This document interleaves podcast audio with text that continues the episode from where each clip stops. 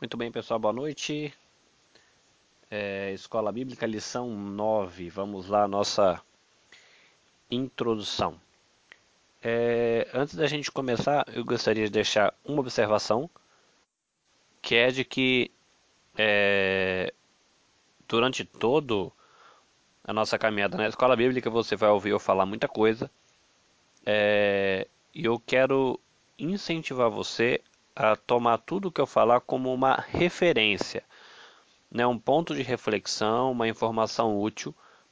Porém, você sempre ser cuidadoso sabendo que até mesmo é, em situações de aula, como é o que temos aqui, é, o seu professor pode se enganar, o seu discipulador pode se equivocar, a memória pode falar, falhar.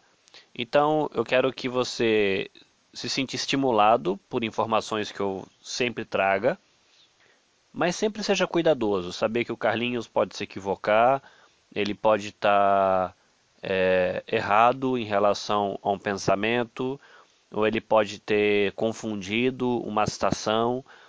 Então, ao mesmo tempo, assim, eu vou trazer bastante informação, procurar sempre fazer pesquisa, é, ler alguma coisa extra para trazer uma informação legal que pode agregar e deixar o estudo mais interessante, mas sempre fica com esse ponto de cuidado, né? De que é, enquanto eu estou tentando facilitar o caminho e deixar o caminho mais legal, é, ainda assim eu posso me equivocar, então seja é, pegue tudo como útil, mas seja sempre cuidadoso nas citações.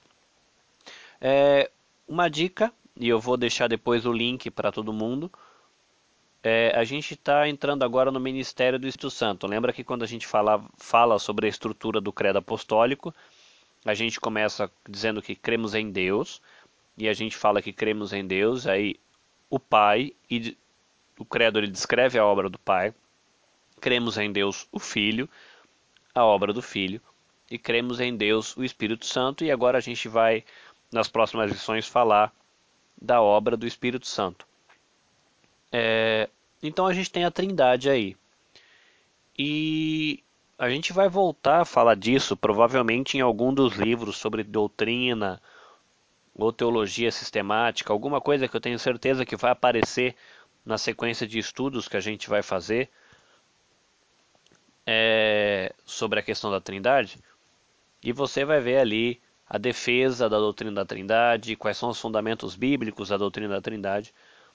Mas o primeiro BTcast, que é um programa que eu ouço e eu vou indicar para vocês, é, desse ano, ele fala sobre a doutrina da Trindade, ele inclusive cita o credo apostólico é, no bate-papo que eles estão tendo. Mas o que é interessante é que eles partem da doutrina da Trindade para falar sobre relacionamentos relacionamentos humanos, relacionamento entre família, relacionamento na igreja. Então a gente como está estudando aqui é, o Deus Trindade, né, o nosso Deus que é trino e a sua obra é, é uma reflexão legal, uma outra maneira de você abordar o assunto e de você pensar a partir da realidade da Trindade sobre relações humanas. É legal também que o programa ele trata de um tema atual que é a notícia que correu, talvez aí no Facebook, Twitter, sobre aqueles suicídios de pastores.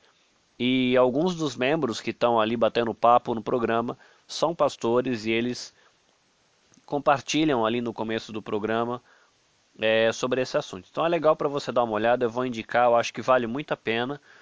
É, eu escutei entre ontem e hoje é muito legal. Muito bem. É, a lição 9, ela traz na introdução uma recapitulação da pessoa do Espírito Santo, né? O que nós cremos como cristãos que sustentam, defendem, creem, confessam a doutrina ortodoxa, né? O que a gente chama de ortodoxia. E aí ele vai para a exposição.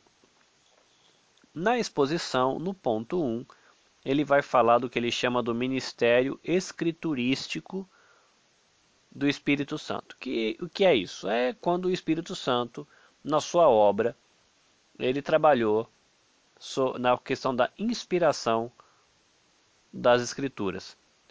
O que eu achei muito legal desse estudo, é, eu já tinha ouvido falar sobre isso, e mesmo antes de ler é, o que estava no estudo, tinha pensado em comentar sobre isso, então achei muito legal que o assunto já estava aqui. Que é uma explicação do que significa a palavra inspirado. E é legal você dar uma olhada aí, porque ele vai falar de que inspirado é, na verdade não significa que o autor bíblico ele como que ele tivesse inalado a inspiração, né? Como se ele tivesse enchido o peito com com essa esse poder do espírito, esse agir do espírito para trabalhar. Mas de que a palavra ela traz uma ideia para o outro lado, de Deus é o Deus que expira essa esse poder e essa ação, né? Não é uma ação da, por exemplo, do apóstolo ou do profeta, uma ação dele puxar esse poder de Deus para dentro de si, mas é legal que é o agir, é Deus expirando esse poder da inspiração, né, da palavra inspiração no autor. E é interessante, né, você ler o que ele fala aí, e se você tiver a oportunidade de ter contato com uma teologia sistemática, ou um livro que trata de doutrinas, ou doutrinas básicas, doutrinas fundamentais. É, eu estava dando uma olhada aqui, eu consultei uns dois livros ou três livros para dar uma olhada sobre a questão de inspiração e conhecer um pouquinho mais essa questão. E tem algo que é chamado em teologia de teorias da inspiração, onde as pessoas passam um tempo ali refletindo e discutindo sobre como é que funcionou isso. Né? Tudo bem, a inspiração não é uma ação do homem puxando né, o agir de Deus para dentro de si, mas é uma ação de Deus impulsionando os homens a escreverem e até é, a nova, tradu no, nova versão transformadora da Bíblia, você pode consultar aí na internet, quando ela cita 2 Timóteo 3,16, é, eles traduzem esse inspirar, é, tentando trabalhar essa realidade de que foi expirado por Deus, mas de que o Espírito Santo impulsionou as pessoas a, a escreverem, né, a escritura. Então, dando essa ideia de que a ação é de Deus, não é a ação do que escreveu. E sobre teorias, as teorias de inspiração, é legal que uma das coisas que se discutem é, por exemplo, se a, a inspiração ou esse impulsionar que o Espírito Santo deu na formação das Escrituras, se essa inspiração estava sobre o escritor ou se a inspiração estava no escrito, né? Porque qual que é a coisa que eles discutem, por exemplo? Se a inspiração é sobre o autor o tempo todo, se ele tivesse escrito uma receita de bolo ou uma carta de amor para a namorada, é, aquele escrito também seria um escrito inspirado e deveria estar na Bíblia. Então, quando eles discutem né, a teoria de, teorias de, de inspiração, eles trabalham com essa realidade, né? E a posição que muitos defendem e que é, imagino que seja o que nós defendemos também, é de que Deus ele inspirou o autor naquele momento onde ele estava trabalhando o texto que deveria ir para a Bíblia. Né? E aí também as pessoas discutem se Deus inspirou cada palavra ou se Deus inspirou uma ideia e, e o autor escreveu do jeito que ele queria, podendo inclusive ter escrito de um jeito que Deus não queria que fosse escrito. E é muito interessante que um dos autores que eu consultei, ele fala assim, olha, é, Deus ele trouxe a inspiração pro pro Lucas, pro Marcos, pro Isaías, e quando eles foram escrever, eles usaram as palavras que eles conheciam, o vocabulário que eles tinham. Mas aí uma coisa que ele cita que eu achei muito legal é unir a ideia da inspiração com a doutrina da providência de Deus. Que aí ele fala, por exemplo, se Lucas ele era um médico, ele teve contato com experiências, as coisas que ele estudou, talvez algum tipo de literatura, conhecia algumas palavras, algum jeito de pensar. E Deus, quando ele trabalhou na vida de Lucas, sabendo que Lucas seria o cara que ele ia usar para escrever o Evangelho de Lucas e o livro de Atos, a providência de Deus já vinha trabalhando em toda a vida de Lucas, para que quando Deus o inspirasse a escrever, tudo o que ele precisasse em respeito ao jeito dele escrever, palavras que ele costuma usar, é, vocabulário que ele conhece, tudo isso já estivesse preparado. Então achei muito interessante né, o autor desse livro pensando dessa maneira e fazendo uma reflexão nesse sentido, né, de que Deus, é, quando ele inspira a palavra, a Bíblia é um livro divino, mas também é um livro humano, né, como Deus ele inspirou a palavra, o autor final da Bíblia é Deus, mas também teve autoria humana, mas Deus ele dirigiu esses autores durante todo o processo. Uma coisa também que eu vi que os livros citam, que vale a pena a gente pensar, é de que a inspiração ela está nos originais, né? Então é possível que quando as cópias foram feitas a gente encontre falhas de copista. Né? O copista tirou uma letra, pulou uma frase, repetiu uma frase, é, colocou um zero a mais o número que tinha. E às vezes a gente pode encontrar na Bíblia é, um, sei lá, no lugar está dizendo que é 23 mil e no outro lugar está dizendo que é 2.300. Os textos parecem não bater e a gente tem ali um erro de copista, né? Então a gente, quando a gente fala que a Bíblia ela foi inspirada e a gente tem um Deus perfeito, um Deus que não erra, então por consequência lógica a gente tem aí uma palavra de Deus que não contém erros mas a gente defende que isso acontece nos originais e as cópias podem apresentar alguma falha. Né? Então é, é interessante a maneira como ele o autor trabalha aí na questão do ministério escriturístico, né, na nossa exposição aqui da lição 9, sobre essa questão de Deus trabalhando na inspiração da escritura. E ele cita depois a ação do Espírito no ministério de Cristo, que ele chama aí de ministério cristológico. Então ele fala aí da ação do Espírito Santo no nascimento de Jesus, no seu batismo, na tentação, no confronto de Jesus aí com Satanás, no seu sacrifício e termina na questão da ressurreição. No ponto 3, ele vai falar do ministério cristocêntrico, que é diferente do, do tema que ele coloca aí no, no ponto 2 como ministério cristológico. Então você entenda que ministério cristológico é o agir do Espírito Santo no ministério de Cristo, especificamente na pessoa de Jesus, né, o ministério do Cristo.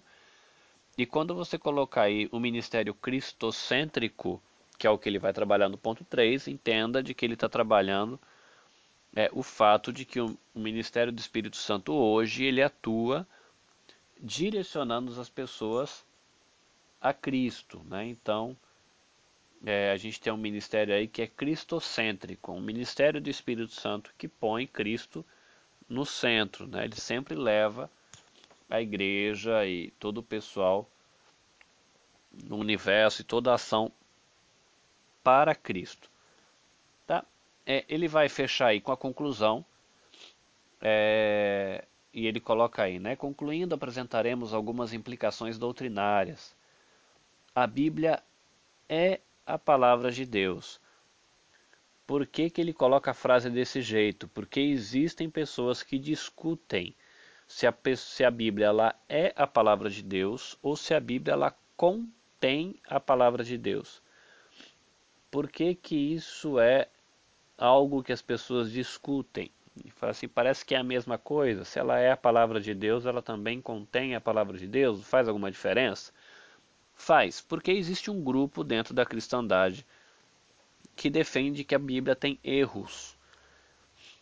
Então, a Bíblia ela pode ter mitos, ela pode ter equívocos, é, erros científicos, erros históricos, mas que dentro dessa bagunça que o lado humano que escreveu a Bíblia criou, a gente tem verdades. Então a Bíblia ela tem ela contém a palavra de Deus. Então, o grupo que defende isso, ele fala que você tem que, como se fosse uma cebola, né, ir descascando a Bíblia, tira o mito, tira o erro, tira os preconceitos culturais, vai tirando tudo, que vai chegar uma hora que você vai chegar na palavra de Deus que está ali no meio.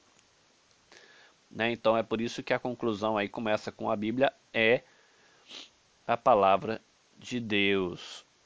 E aí ele fala, né, ele segue a frase: Nós confiamos no testemunho de que o Espírito dá a respeito de sua autoria. Então aí é aquela questão da palavra inspiração, que na verdade foi expirado por Deus, então Deus ele é o autor. Aí ele fala da inerrância. E por que, que ele fala inerrância? Inerrância quer dizer sem erros. Essa palavra está ligada nas discussões teológicas a assuntos de ciência e história, né? Aquelas pessoas que creem que a Bíblia é errante e não inerrante, eles acreditam que no que diz respeito a assuntos de fé e de prática, a Bíblia ela é infalível. Realmente, no que ela trata em assuntos a respeito da fé, da vida cristã, do relacionamento com Deus, ela está certa. Então ela é infalível nesse sentido. Mas ela é errante, segundo essas pessoas, quando a Bíblia vai falar de ciência e quando vai falar de história. Então você vai procurar na Bíblia e eles dizem que você vai achar erros históricos, erros científicos e no argumento deles, eles acreditam que isso não tem problema, porque a Bíblia não é um livro feito para você tratar de ciência e história, mas é um livro para você tratar de relacionamento com Deus, fé e prática, e nessas coisas ela é infalível. É, qual é o ponto que se discute e, e o questionamento que se levanta para essas pessoas? Mas poxa vida, se a Bíblia ela contém erros em coisas como ciência e história, que dá para a gente comprovar para saber que está errado, né? Você vai poder verificar outros documentos e ver se tem um erro histórico, você vai poder olhar um pouco uma reflexão científica e ver se tem um erro histórico. E você, por exemplo, na, no argumento dessas pessoas, você olha isso e realmente você vai achar um erro. Aí a pergunta que se faz para elas é: poxa vida, naquilo que a gente consegue verificar, a gente está achando erro?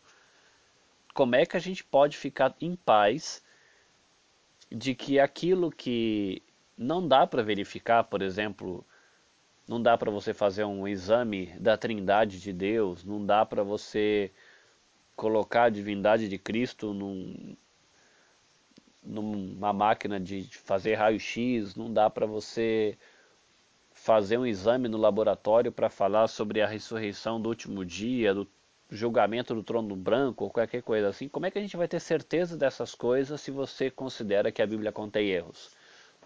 Né? Então se discute sobre isso, mas como a conclusão do nosso estudo diz, a gente crê de que a Bíblia ela tem autoria de Deus, um Deus perfeito que não erra, ela é inspirada por Ele, ela é inerrante, então ela fala a verdade em tudo que ela afirma a respeito de ciência e história, mas ela fala, lógico, a verdade é de acordo com o ponto de vista da época, né? Por exemplo, tem um texto da Bíblia que, se não me engano, fala que morcego é ave. Você fala, poxa vida, mas a Bíblia então está errada, porque morcego não é ave. O, a questão é que para a ciência que a gente usa hoje, o morcego não é ave. Só que para a ciência da época, que eles chamam do ponto de vista fenomenológico, né, você olhar o fenômeno, o morcego voa, a pomba voa, e o periquito voa, então tudo é ave, né? É, talvez, se não me engano, tenha também a ver com algum tipo de peixe, eu acho que réptil, não sei, é colocado como peixe. Mas você fala, poxa, réptil não é peixe, mas a ideia do povo era, é, peixe vive na água, vive. Esse bicho aí também vive na água, vive, então é peixe. Né? Era a maneira como eles dividiam as categorias dos animais, então não é, quer dizer que está errado?